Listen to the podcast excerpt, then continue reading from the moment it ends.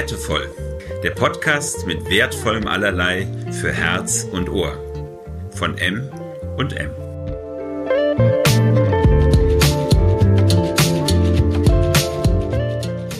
Marion und Martin nehmen dich mit auf eine Schatzsuche in die Welt der Werte zusammen mit Interviewpartnern aus Gesellschaft und Wirtschaft. Fundstücke. Was für ein Fundstück hast du uns mitgebracht? Ich habe mitgebracht die Gedanken von Matthias Horks, einem Zukunftsforscher.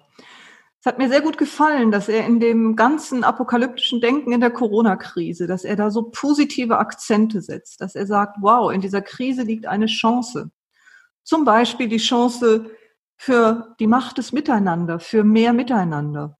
Und die beobachtet er auch schon, dass Menschen anders und mehr wieder aufeinander zugehen ich fand es faszinierend, auch unter dem Aspekt Werte, Wertschätzung und Co-Kreativität. Ich weiß nicht, wie es dir geht, nach den Bildern des letzten Wochenendes, wo hunderte Leute mit Gummibooten in Berlin unterwegs waren und sich gegenseitig in Gefahr gebracht haben und so weiter.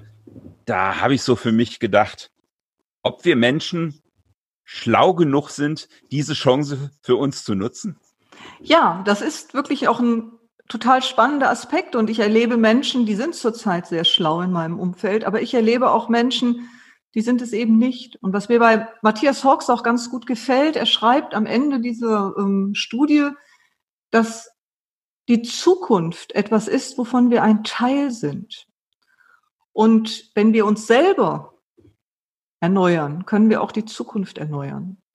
Das heißt, Zukunft und kluges Verhalten oder dummes Verhalten mit Schlauchbooten zu eng aneinander zu kommen in der Corona-Krise hängt ganz viel davon ab, wie wir eigentlich bereit sind, über uns zu reflektieren und die nächsten Schritte zu gehen. Und dann können wir das auch im Außen erleben.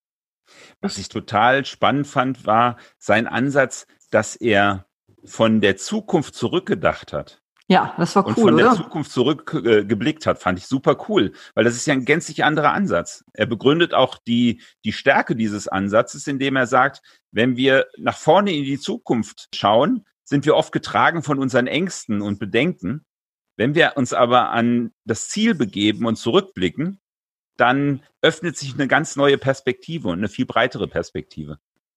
Ich finde es auch spannend, dieses Wortspiel von ihm. Er nennt es nicht Prognose, sondern Regnose. Also sich vorzustellen, das Wunder ist passiert. Es ist Oktober 2020. Du sitzt auf dem Markusplatz in Venedig und blickst zurück auf das Frühjahr und den Sommer der Corona-Krise. Was ist an Wundern passiert? Was ist aber auch an Herausforderungen passiert? Und was hast du gemacht, um durch diese Zeit hindurchzukommen? Ich finde ja. das faszinierend. Das gibt einem Kraft, so zu schauen. Ja, hast du denn auch noch ein Fundstück mitgebracht, Martin? Oh ja, jetzt bin ich mal gespannt auf deine Reaktion.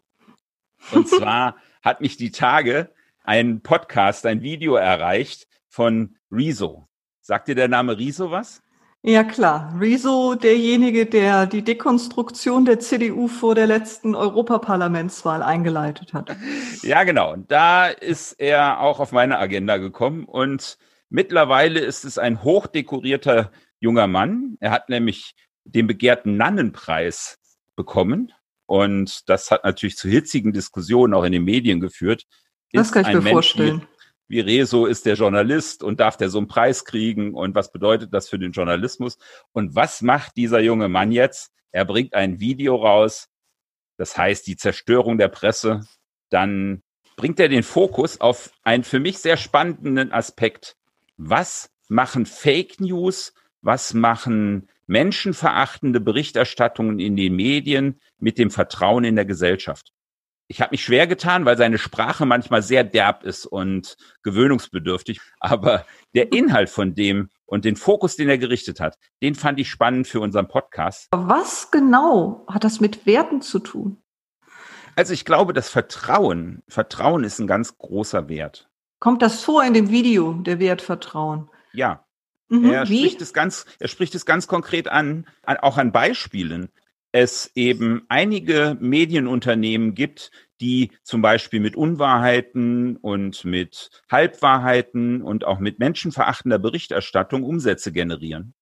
Und dass diese schwarzen Schafe Und er grenzt sie ab. Er sagt, es gibt ganz viele solide arbeitende Medien, die die Verantwortung der Medienarbeit auch erfüllen. Und es ist wichtig, dass die sich abgrenzen von den schwarzen Schafen der Branche, weil die beschädigen das Vertrauen der Menschen in die Medien. Und er sagt, das ist gefährlich für die Demokratie und belegt das mit ganz vielen Links. Und ich finde, dass er da den Fokus wirklich auf eine sehr verantwortliche Stelle richtet, nicht nur für Medienproduzenten und Medienmachern, sondern auch für Konsumenten.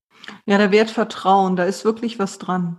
Mir würde es helfen, wenn der Rezo eine Sprache finden würde, die etwas wertschätzender ist. Also ich finde, er geht ganz schön in die Rundumschläge rein und polarisiert durch seine Sprache, ist sehr abwertend auch. So wie ich es verstehe, geht es ihm ja um Vertrauen. Und Vertrauen hat auch was mit Wertschätzung zu tun und selber auch vertrauensvoll sich zeigen. Ich fände es schön, wenn er noch eine etwas wertschätzendere Sprache auch gegenüber demjenigen findet, was er kritisiert. Und für mich ist es ein Wert, Menschen zu kritisieren oder Medien zu kritisieren und eine wertschätzende Sprache zu behalten, nicht diskreditierend zu werden. Ich weiß nicht, wie es dir geht, aber ich habe da so gerade zwei Seelen in meiner Brust. Ja, da legst du den, den Finger in eine Wunde, die ich auch so wahrgenommen habe. Ja. Ähm, was ist die Folge davon, wenn man nicht wertschätzend auch seine Worte findet, dass Menschen viel zu früh abschalten, weil sie sich darauf nicht einlassen wollen. Also ich habe mir die Zeit genommen, das ist ein Video, das geht wieder über eine Stunde. Ich muss sagen, es war nicht langweilig, er hat eine Dynamik in seiner Stimme, aber manchmal haut er Begriffe raus, wo ich sage, die sind auch so wie du es beschrieben hast, die sind nicht wertschätzend. Er mag sein, dass er damit die junge Zielgruppe erreicht. Die Frage ist, ob das sein einziges Ziel ist oder ob er Diskussionen in der Breite anstoßen will. Und wenn er Diskussionen in die Breite anstoßen will, dann glaube ich schon, dass es ihm gut tut, wenn er ja vielleicht seinen derben Wortschatz ein bisschen optimiert. Wo er es aber ähnlich wie mit der Sprache so macht, wie das ein oder andere Medienunternehmen, dem er Fake News unterstellt, diese Überschrift. Also die Vernichtung der Presse oder die Zerstörung der Presse. Er erklärt dann ja sofort, dass in diesem Video nichts zerstört wird. Aber das ist die Überschrift von seinem Video. Und das hat mich ganz klar auch an die Bildzeitung erinnert, wo eine Überschrift rausgehauen worden ist, nur damit die Leute die, die Zeitung kaufen. Und wo dann später in dem Artikel mit nichts diese Überschrift ja, ja, belegt ja, ist und so weiter. Und da benutzt er letztendlich die gleichen Mittel. Er reißt mit so einer Überschrift die Neugier an, und in seinem Podcast oder in seinem Video geht es gar nicht darum, sondern es geht mhm. ihm wirklich um einen, einen tollen Wert. Da muss, muss ich sagen, er eröffnet da eine wichtige Diskussion und insofern ein Fundstück der letzten Woche. Ja, ein polarisierendes Fundstück. Ich finde, sowas braucht es auch. Ich habe noch ein Fundstück, Martin. Überraschung. Willst du noch eins hören? Ja, wunderbar. Gerne. Zurzeit läuft ja im Fernsehen wieder Sing meinen Song. Da sind ja gute Musiker beieinander in Südafrika unter der Regie dieses Jahr von Michael Patrick Kelly und interpretieren füreinander die Hauptlieder, mit denen sie bekannt und berühmt geworden sind. Und ich habe dort einen Abend reingeguckt und da hat mich etwas fasziniert, wo ich einfach denke, so wow, was für ein Wert ist das eigentlich? Ich habe noch nicht ganz den Begriff gefunden, aber es war für mich unglaublich wertvoll. Max Giesinger, sagt ihr vielleicht was? Jo. Es ist ein, Jupp, ein sehr guter deutscher Sänger. Der hat ja das Lied geschrieben, einer von 80 Millionen. Und in dieser Sing Mein Song Crew ist Motrip, ein deutscher Rapper mit libanesischen Wurzeln. Und Motrip ist hingegangen und hat einen Rap aus dieser ja eigentlich Ballade gemacht, einer von 80 Millionen, und hat hineingedichtet seine eigene Geschichte als Flüchtling, dass er einer von 80 Millionen Flüchtlingen ist und durch seine Geschichte hier in Deutschland angekommen ist und jetzt einer von 80 Millionen Deutschen auch ist. Also quasi aus einer Liebesballade eine eigene Geschichte gemacht. Und ich glaube, der ist auch der Sieger an dem Abend gewesen. Das war unglaublich, unglaublich wertvoll, das so zu hören. Und ich weiß noch nicht, wie man den Wert dahinter nennt, aber es hat was damit zu tun, dass Motrip einerseits wertgeschätzt hat, was der Max Giesinger gesungen hat und dann was Eigenes draus gemacht hat. Müssen wir mal schauen, ob wir auf YouTube äh, einen Link finden. Dann können wir den auch in die Shownotes setzen. Ja. Ich werde auf jeden Fall gucken, dass ich eine Aufzeichnung finde, vielleicht in der Mediathek oder so. Du hast mich neugierig gemacht. Ja, das kannst du auch deiner Tochter zeigen. Definitiv. Sie wird dahin schmelzen. obwohl es, obwohl es auch ähm, nicht ganz unpolarisierend ist. Gut, ist ja auch Rap. Ich werde dir dann beim nächsten Mal sagen, ob sie dahin geschmolzen ist. Ja, sehr gut, sehr gut. Hast du noch ein Fundstück? Ich habe Fundstücke, aber da wir ja ausprobieren wollen, in einer überschaubaren Zeit unseren Podcast zu machen, ich glaube, okay. du hast 30 Minuten vorgegeben, freue ich mich jetzt auf dein Interview mit Michael. Hallo Michael, danke, dass du dir heute Zeit nimmst für unseren Podcast Wertevoll und das Interview. Ich habe dich kennengelernt als ein Unternehmer, dem Werte sehr wichtig sind und der an sich selber sehr klare Wertmaßstäbe auch als Mensch anlegt. Ich finde es interessant, wie du versuchst, deine eigenen Werte und deine Werte als Unternehmer und Führungskraft zusammenzuleben und auch glaubwürdig zu vertreten. Was macht eigentlich die Coramis? Ja, die Coramis ist ein Unternehmen, welches sich mit dem Thema Cybersecurity und Automation 4.0, also all diese Themen, die sich um das Thema Digitalisierung kümmern, beschäftigt und an der Stelle ähm, versucht, mit dem Kunden gemeinsam die Herausforderungen dieser Themen zu bewältigen. Wie lange bist du denn schon Geschäftsführer und leitest das Unternehmen? Geschäftsführer bin ich seit 2008 und bin aber selbst im Unternehmen von Beginn an, seit 1999. Wir wurden letztes Jahr 20 Jahre alt. 20 Jahre, das ist ja nicht mal eben ein Fingerschnips. Ich habe dich auch kennengelernt als jemanden, dem Werte wichtig sind. Was sind das für Werte, die dir wichtig sind, Michael? Werte sind für mich ähm, Vertrauen, Verlässlichkeit, aber auch Integrität und vor allem Co-Kreativität. Ich finde, dass die Herausforderungen des Lebens, ich sage jetzt mal an der Stelle auch co-kreativ besser zu meistern sind. Und wie lebst du diese Werte ganz praktisch? Als Führungskraft, als Unternehmer und Geschäftsführer? Ja, wir, wir halten, also wir versuchen es erstmal zu unseren Kunden hin, unsere Versprechen zu halten. Also das ist, ähm, ist ein ganz hoher Wert, den wir mit der ganzen Mannschaft äh, versuchen, auch in den Projekten darzustellen. Und wenn es Komplikationen gibt oder Herausforderungen, dann sind die halt auch an der Stelle gemeinsam zu lösen. Vertrauen ist ja beidseitig. Ähm, das Vertrauen, was ich, was man in jemand investiert, ähm, erwartet man ja auch ein Stück Vertrauen zurück. Das heißt also auch genau in diesem in diesem ähm, Handshake oder in diesem Zusammenarbeit, sei es nach intern oder sei es nach extern zu unseren Kunden hingesehen, auch ein Stück darauf zu vertrauen, dass die Dinge halt richtig gemacht werden und äh, jeder sich auf den anderen auch ein Stück verlassen kann. Woran merken denn die Menschen, die mit dir arbeiten, dass du es ernst meinst mit Integrität und dass es für dich nicht nur eine Worthülse ist? Wie erleben sie dich als integer?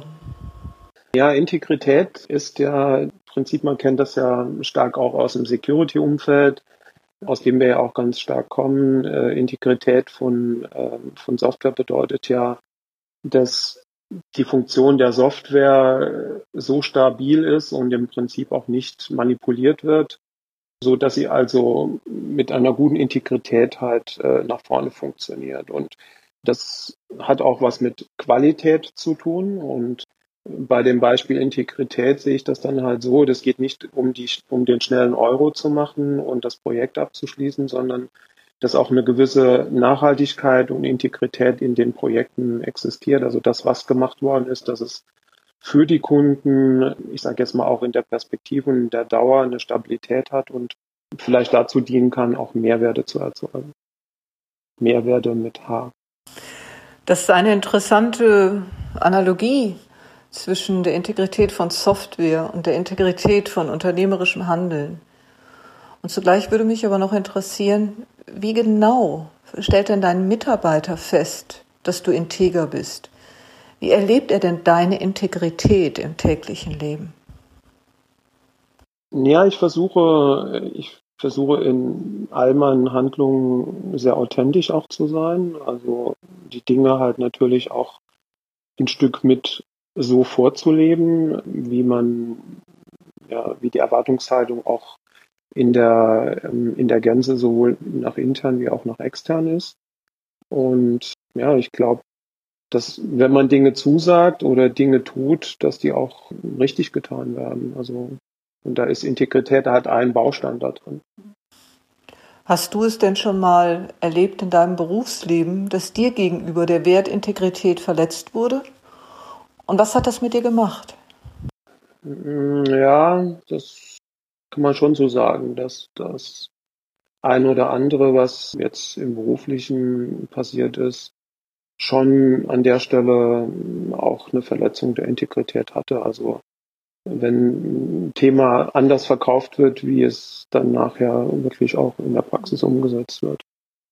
Das äh, kommt natürlich schon vor und ja, vielleicht ist das auch aus dem Erfahrungswert heraus, dass man gerade das Thema Integrität auch braucht und zwar in, in der Person und in seiner Ehrlichkeit wie auch ähm, in Umsetzungsthemen, glaube ich schon ein wichtiger Aspekt ist, ein wichtiger Wert. Was ich da auch raushöre, sind Werte wie Authentizität, Transparenz, die schwingen da ja mit in dem, was du gerade sprichst. Ja, auch Transparenz, was auch nicht immer ganz einfach ist. Es gibt halt auch Dinge, die man vielleicht in, in der Rolle, in der ich dann halt auch in der Verantwortung bin, ja, manchmal nicht so direkt und transparent teilen kann. Das, äh, da gibt es natürlich schon auch die eine, die eine oder andere herausfordernde Situation, aber ich glaube auf jeden Fall, dass es ein ganz wichtiger Punkt ist, transparent zu sein. Neben den Werten wie Verlässlichkeit, Authentizität, Integrität hast du auch ganz zu Beginn den Wert Co-Kreativität genannt. Das ist jetzt ein Begriff, der ist im Deutschen noch nicht so üblich. Magst du vielleicht mal beschreiben, was du darunter verstehst? Ja, also Co-Kreativität ähm, ist für mich die letzten Jahre eins, eine, einer der wichtigsten Werte geworden. In der Form auch, dass wir so ein, einen Ansatz leben oder von dem ich selbst sehr überzeugt bin, ist, ist dieser Ansatz Team of Teams. Wir sind in einer Gesellschaft, ähm, wo wir extrem viel Dynamik haben, wo wir extrem viel Komplexität entsteht, die A, ähm, einer allein nicht mehr beherrschen kann und wir auch andere Methoden und andere Zusammenarbeitsmodelle benötigen, um diesen Herausforderungen auch ein Stück zu begegnen. Und äh, ich glaube, dieser Ansatz, ko-kreativ zu wirken, nicht sich vorne hinzustellen und zu sagen, nur das ist der Weg, sondern mit den Teams ähm, und in den Kundensituationen an der Stelle gemeinsam, ich sag mal, Transparenz zu schaffen, äh, viel, viel Wissen auf den Tisch zu legen, um dann gemeinsam eigentlich an der Stelle einen Lösungsweg äh, zu wickeln, der, der dann eine hohe Nachhaltigkeit hat und vor allem, wo man alle Leute mitnehmen kann und die Leute auch überzeugt sind, weil sie das am Ende des Tages eigentlich selbst entwickelt haben, diesen Lösungsansatz. Und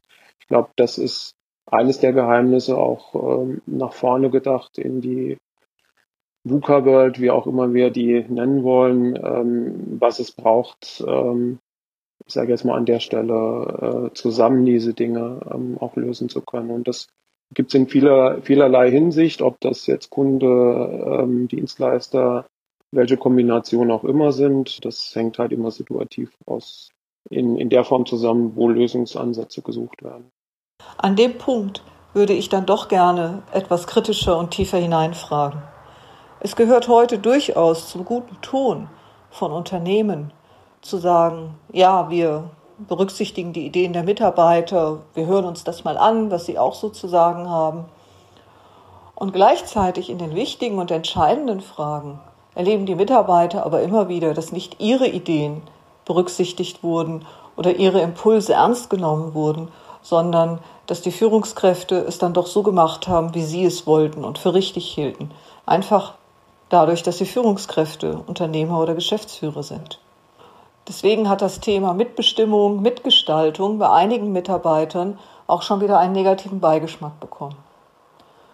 Woher wissen denn deine Mitarbeiter und wie erleben sie das bei dir, dass du es ernst meinst mit Schwarmintelligenz, mit Co-Kreativität? Das hängt in, äh, von unterschiedlichen äh, Situationen ab. Also was, ich mache mal ein Beispiel. Wenn wir im, im Führungsteam, wir haben eine ganz flache Organisation, wir haben auch keine echten Abteilungen mehr, das haben wir versucht ein Stück abzuschaffen. Wir haben sogenannte Kompetenzzentren. Und wenn wir, und dann haben wir aber natürlich auch äh, jemand, der verantwortlich ist für so ein Kompetenzzentrum, weil wir auch eine Größe haben, wo wir schon, auch wenn es eine flache Struktur ist, die einziehen müssen. Und wenn es dann um Themen geht, die wichtig sind, die weiterentwickelt werden müssen, dann, dann bin ich Teil der Gruppe und wir lassen die Situation in der Regel auch gerne dann moderieren. Das heißt, ähm, ich stelle mich nicht selbst als Moderator hin und als Chef, sondern ich bin Teil der Gruppe und ähm, wir haben jemand, der diesen Raum hält, der co-kreativ als Facilitator im Prinzip genau die Situation schafft, den Raum hält, um genau diesen Lösungsoptionen von allen gemeinsam entwickeln zu lassen. Ich würde dir gerne noch eine sehr persönliche Frage stellen.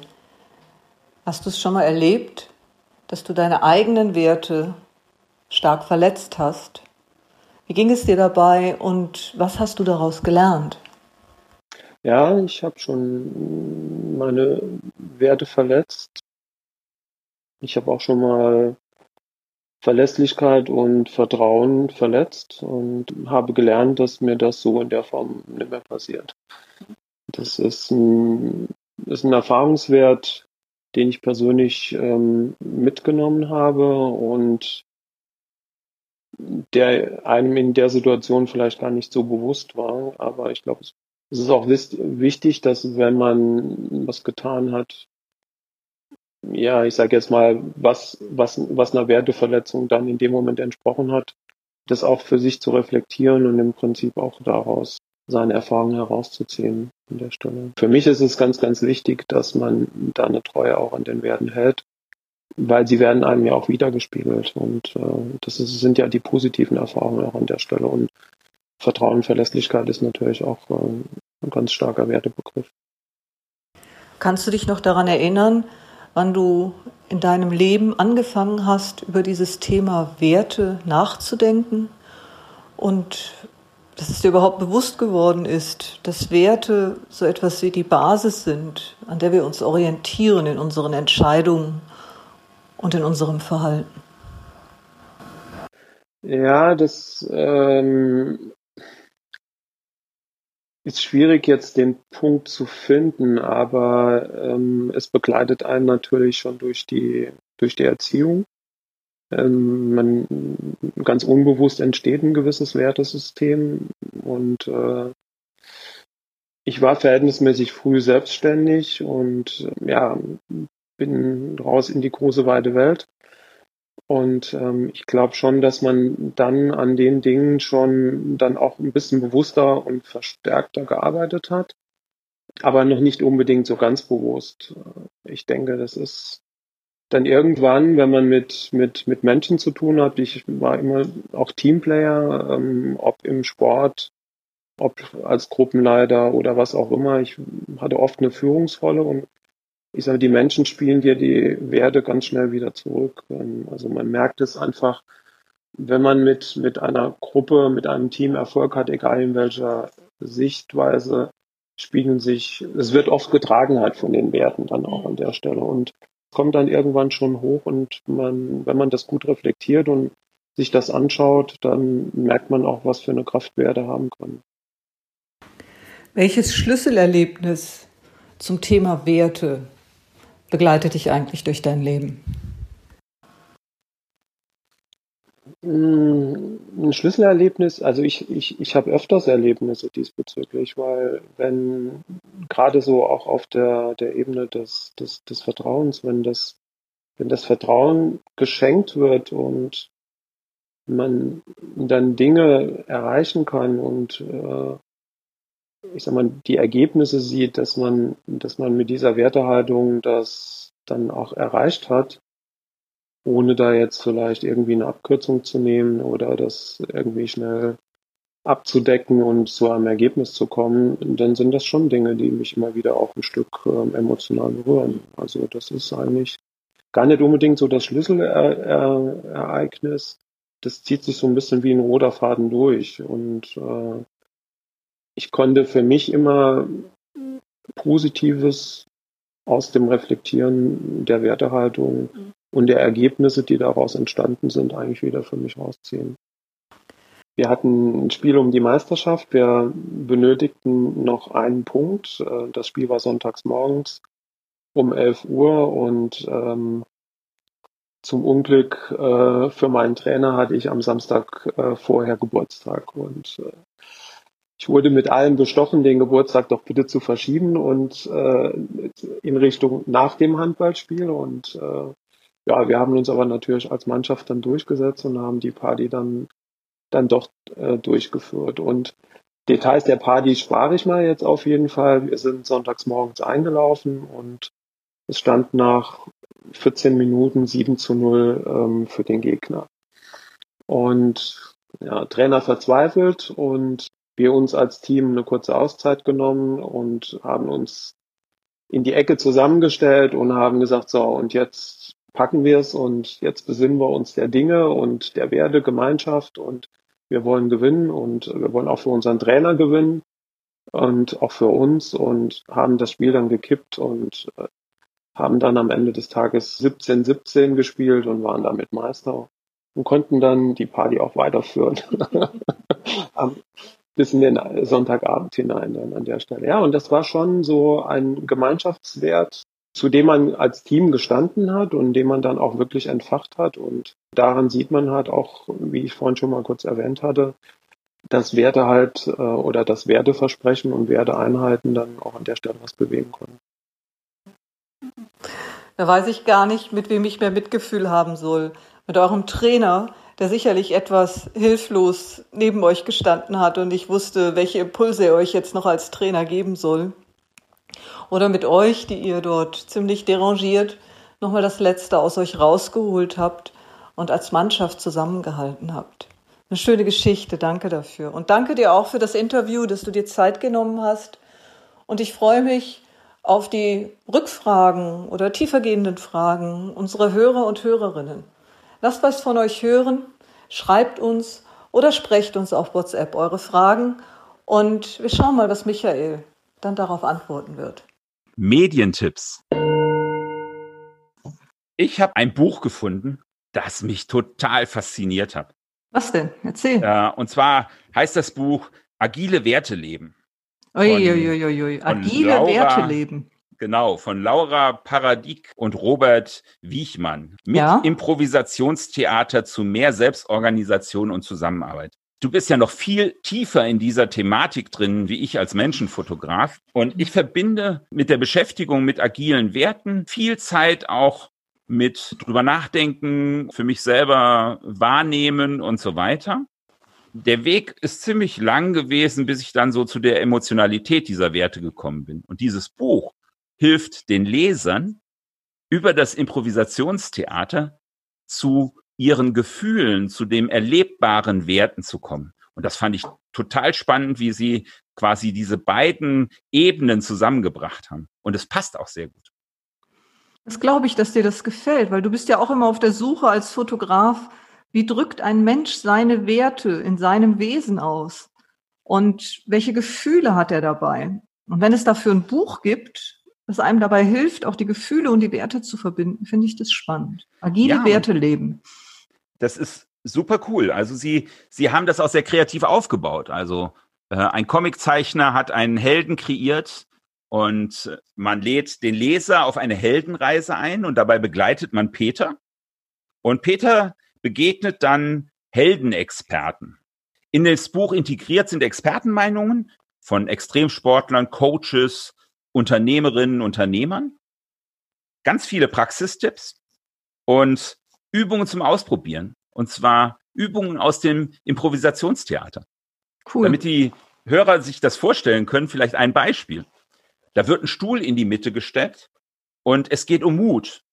Und die Teilnehmer gehen um den Stuhl rum und das ist keine Reise nach Jerusalem, sondern dann muss sich einer spontan draufstellen. Und in dem Moment, wo er oben steht, klatschen die anderen. Und das kann er genießen und dann kann er wieder runtersteigen. Und die Menschen reagieren unterschiedlich. Manche springen sofort drauf, manche zögerlich, manche wollen gar nicht, manche können das Klatschen nicht aushalten. Da passiert ganz viel emotional. Und was mir auch sehr gut gefällt, die Autoren schlagen einen Bogen von diesem Buch auf die Webseite. Und auf der Webseite gibt es ein paar Infovideos, die zeigen, wie diese Übungen auch äh, praktisch aussehen können. Also hochspannend. Und ähm, ich kann das Buch sehr empfehlen, weil es ist sehr emotional und ist quasi ein richtiges Praxisbuch, was den Bogen schlägt von agilen Werten und kreativen Ausdrücken aus dem Theater. Das Buch ist erschienen im D-Punkt Verlag. Und das richtig Tolle ist, dieses Buch gibt's in der kleinsten Buchhandlung an jedem Ort. Das ist gut. Das ist ein Wert an sich, dieses Lokale. Da haben wir auch den Bogen zu den Fundstücken vom Anfang. Matthias Hork sagt, das lokale Wirtschaften wird wieder wichtiger werden. Das, was die Menschen von Hand herstellen, was sie vor Ort tun. Und von daher Bücher beim lokalen Buchhändler kaufen, hat auch was Wertvolles. Ich glaube, das haben viele erlebt jetzt in der Corona-Zeit. Also mir ging es auch so diese Wertschätzung auch von dem regionalen Angeboten, die da sind. Das war ja. ja. total irre, als da das Klopapier ausgegangen ist und die Leute da standen vor leeren Regalen. Und so einen Augenblick habe ich drüber nachgedacht, okay, wir wissen nicht, wie sich das entwickelt. Was passiert, wenn plötzlich kein Obst und Gemüse da ist? Oder solche Dinge. Und da habe ich mich sehr gut aufgehoben gefühlt hier in meinem ländlichen Bereich mit vielen regionalen Bauern. Regionalität gibt auch Sicherheit. Ein Hoch auf die Bauern. Medientipps. Der Film, der mich sehr berührt hat, ist der Film Rhythm Is It. Also es ist Rhythmus auf Deutsch. Es ist ein Film, der mit einem Choreografen und einem sehr, sehr berühmten Dirigenten zusammen entstanden ist. Der Chefdirigent Sir Simon Rattle, der lange Jahre die Berliner Philharmoniker dirigiert hat und der weltweit sehr berühmte Choreograf Royston Muldoon haben 250 Kinder aus 25 Nationen eingeladen, mit ihnen ein Stück auf die Bühne zu bringen. Diese Kinder kommen aus Berliner Problemschulen. Sie haben vorher noch nie Theater gespielt oder Tanzstücke gemacht. Und zusammen mit Royston und den Berliner Philharmonikern haben sie ein Ballett von Igor Strawinski eingeübt, Le Sacre du Printemps. Ist nicht ganz unanspruchsvoll, das Ballett. Und die Kinder sind in diesen Probezeiten über sich hinausgewachsen. Wenn man diesen Film anguckt, wie die Menschen wachsen, wie sie durch das Vertrauen des Dirigenten und des Choreografen wachsen, wie sie an Stärke und Selbstbewusstsein gewinnen, was sich dann nachher auch auf ihren Schulnoten niederschlägt. Es ist einfach unglaublich zu sehen. Und dieser Wert der Wertschätzung, kommt dort sehr deutlich zum Ausdruck. Royston und Sir Simon Rattle schätzen diese Kinder wert, glauben an ihr Potenzial und dadurch wachsen diese Kinder. Und am Ende gibt es eine wunderbare Aufführung zu sehen. Also schaut euch diesen Film an. Er ist wirklich, wirklich berührend. Und das Schöne auch an diesem Film ist, man kann es mit seinen Kindern gucken. So also auch wild pubertierende Kinder finden diesen Film super, Erwachsene finden den super, Senioren finden den super. Also er ist einfach für alle Generationen da. Und hat was mit Werten zu tun. Marion, Dankeschön. Es war eine schöne Zeit mit dir.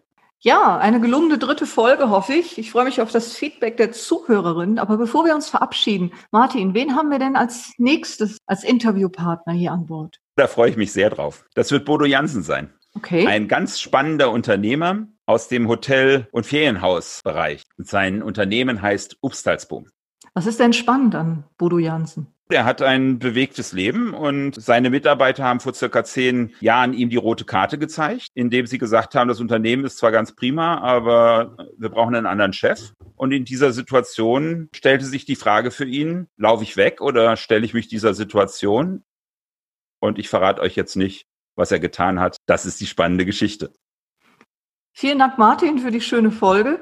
Ich freue mich auf das nächste Mal und vielen Dank an euch, die ihr uns zugehört habt. Wir freuen uns über euer Feedback, auch über eure Ideen für andere Interviewpartner. Schreibt uns über unsere Website auf www.wertevoll.info oder direkt über das Feedback da, wo ihr gerade den Podcast gehört habt. Auf bald. Tschüss. Tschüss.